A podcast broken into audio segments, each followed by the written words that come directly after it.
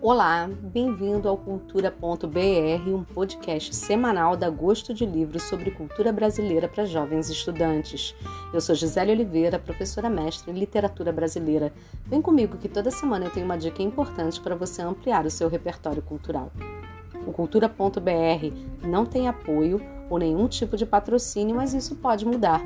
Se você gostar da qualidade desse trabalho e quiser ver sua marca anunciada aqui, é só me procurar. Você encontra meus contatos na descrição desse podcast.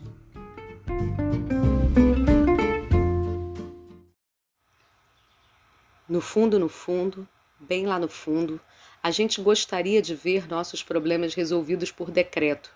A partir desta data, aquela mágoa sem remédio é considerada nula e sobre ela, silêncio perpétuo. Extinto por lei todo remorso, maldito seja quem olhar para trás. Lá para trás não há nada e nada mais. Mas problemas não se resolvem. Problemas têm família grande e aos domingos saem todos a passear.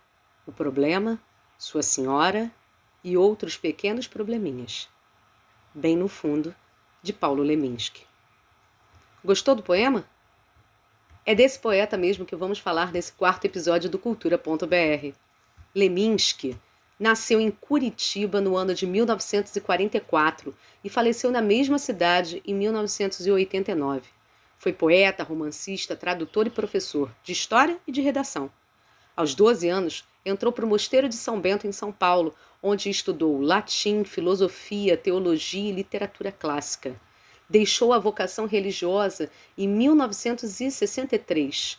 No mesmo ano, viajou para a Semana Nacional de Poesia de Vanguarda realizada no saguão da Universidade Federal de Minas Gerais, e foi lá que Leminski conheceu os irmãos Augusto e Haroldo de Campos e Despin Natari, criadores da nossa poesia concreta.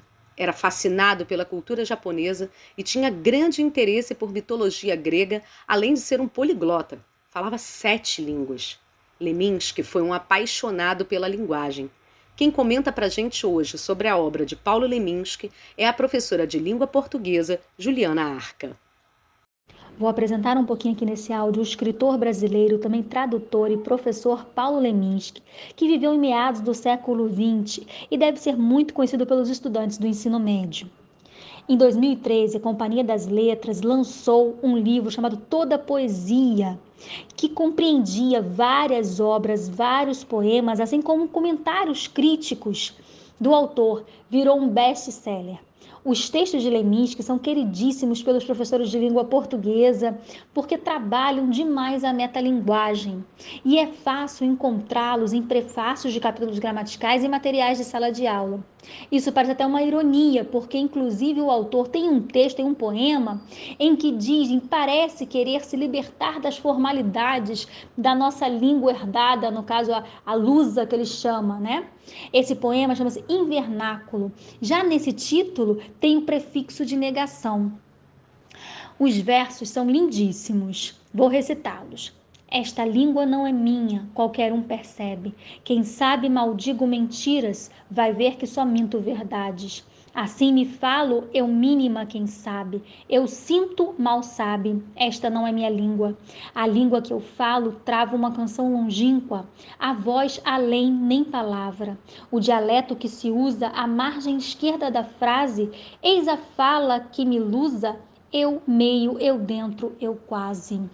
Então, esses dois versos aqui que eu vou ressaltar, ó, a língua que eu falo trava uma canção longínqua, mostra confere exatamente esse aprisionamento que o lírico sente em relação à formalidade. E tantos outros foram os poemas feitos com essa temática de metalinguagem. Tem um que é lindíssimo, Suprassumo da Quintessência. O papel é curto, viver é comprido. Oculto ou ambíguo, tudo que eu digo tem ultra sentido. Se rio de mim, me levem a sério. Ironia estéril, vai nesse interim meu inframistério. Foi um trabalho árduo metalinguístico, realmente que mostra a reflexão sobre o ato de escrever e o que proclamar.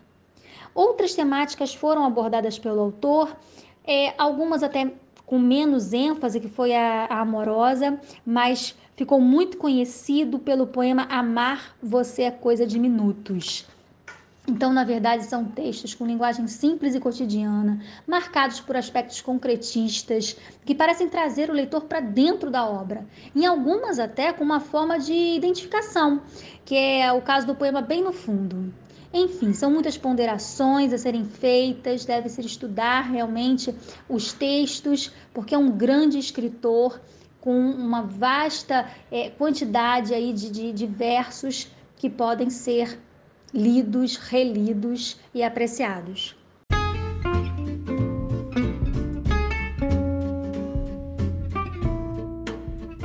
Leminski foi parceiro musical de grandes nomes da música brasileira, como Moraes Moreira, Caetano Veloso, Arnaldo Antunes e Itamar Assunção. Suas músicas foram reunidas no álbum Leminskações de Estrela Leminski, filha do poeta.